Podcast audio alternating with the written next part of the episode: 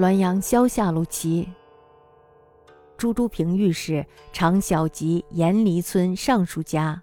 九次，朱平慨然曰：“清戒是君子分内事儿，若持其清戒以灵物，则淑贤克其不除。”西某公为御史时，居此宅，坐监或言及狐媚，某公痛厉之。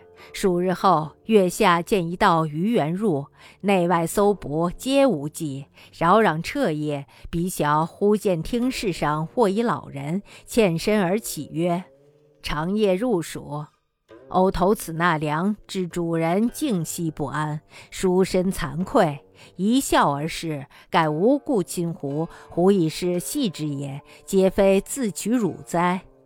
长夜自出皇帝素问，为六月也。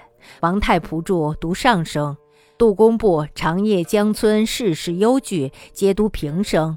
盖著家偶未考也。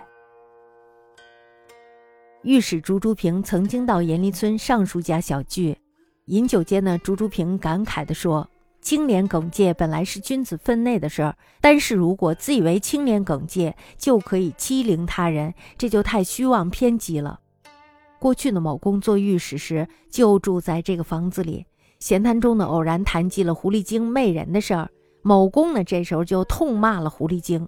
几天以后呢，某公在月下看到了一个小偷跳进墙来。这时候他就令人内外搜捕，却不见行迹，忙乱了一整夜呢。到天亮，忽然间看见厅堂里躺着一个老人，欠身而起，说：“长夏潮湿阴闷。”这个“长夏”一词呢，是出自皇帝的素问，是说六月份。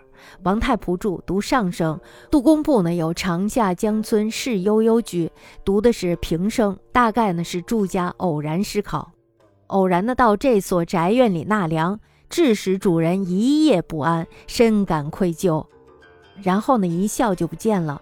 某公无缘无故地侵犯了胡经，因此呢，胡经就戏弄他，这岂不是自找羞辱吗？